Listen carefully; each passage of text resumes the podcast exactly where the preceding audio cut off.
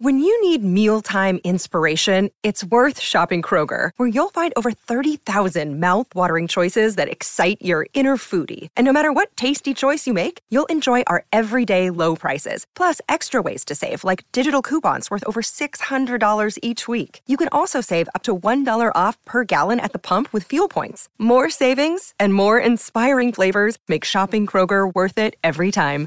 Kroger, fresh for everyone. Fuel restrictions apply.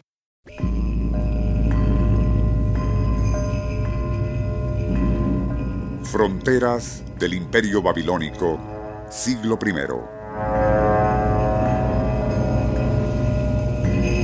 El viajero griego es detenido en un puesto militar y cuando el centinela le pregunta ¿qué obsequios traes para nuestro emperador? Apolonio de Tiana le contesta todas las virtudes.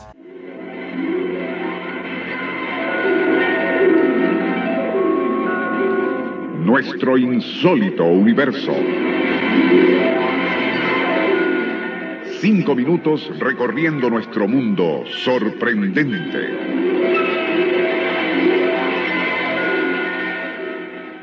Apolonio había nacido en Capadocia y desde niño impresionó por su inteligencia y sagacidad. Cierto día, un anciano sacerdote le mostró un mapa cincelado en cobre indicando la ruta hacia la morada de los dioses, y cuenta Filostrato, su biógrafo, que poco después el joven Apolonio comenzaría un largo peregrinaje para localizar a aquella mítica ciudad.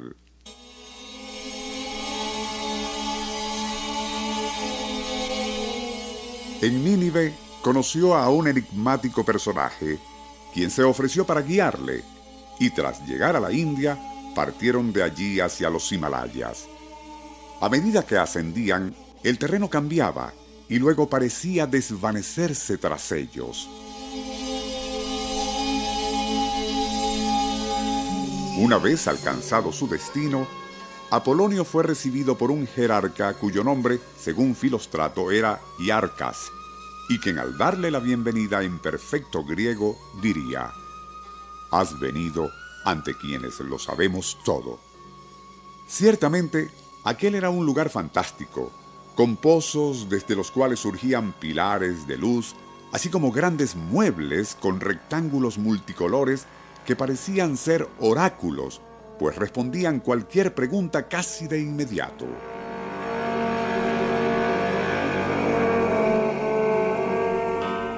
Tras un lapso no especificado, Asimilando todo tipo de información y conocimientos, Apolonio de Tiana aceptó la misión de enterrar en su camino de regreso ciertos pergaminos manuscritos cuyo significado solo sería entendido en un futuro muy lejano.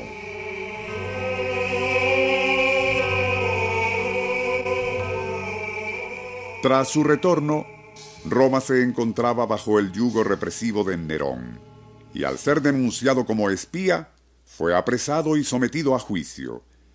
Pero ocurrieron durante aquel procedimiento tantos eventos extraordinarios que fueron retiradas las acusaciones en su contra. Posteriormente, y reinando Vespasiano, las demostraciones de poder por parte de Apolonio le merecieron ser acusado de quiromante, condenándosele a muerte. Cuenta la leyenda que al recibir la sentencia de labios del propio emperador, Apolonio le diría altivo, no existen verdugos o muerte para mi persona o mi alma.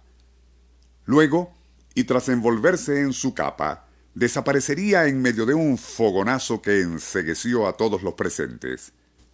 Aquellos poderes, y especialmente su melodramática manera de esfumarse ante la corte del emperador, sugiere que, aparte de conocimientos filosóficos y científicos, también habría aprendido trucos de magia e ilusionismo durante aquella estada en los Himalayas e igualmente en su paso por la India, tal como lo describió posteriormente Filostrato en sus memorias.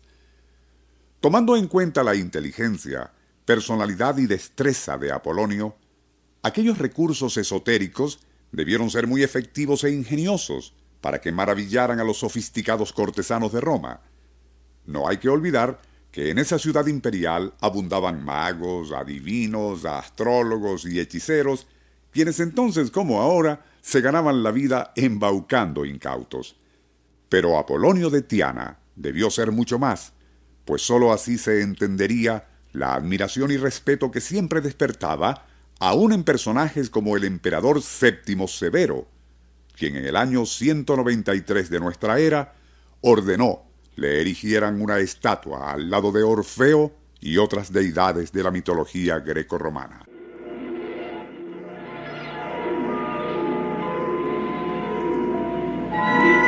Nuestro insólito universo.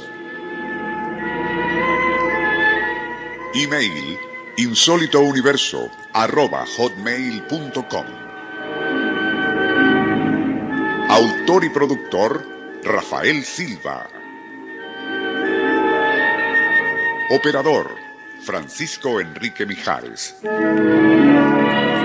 Les narró Porfirio Torres.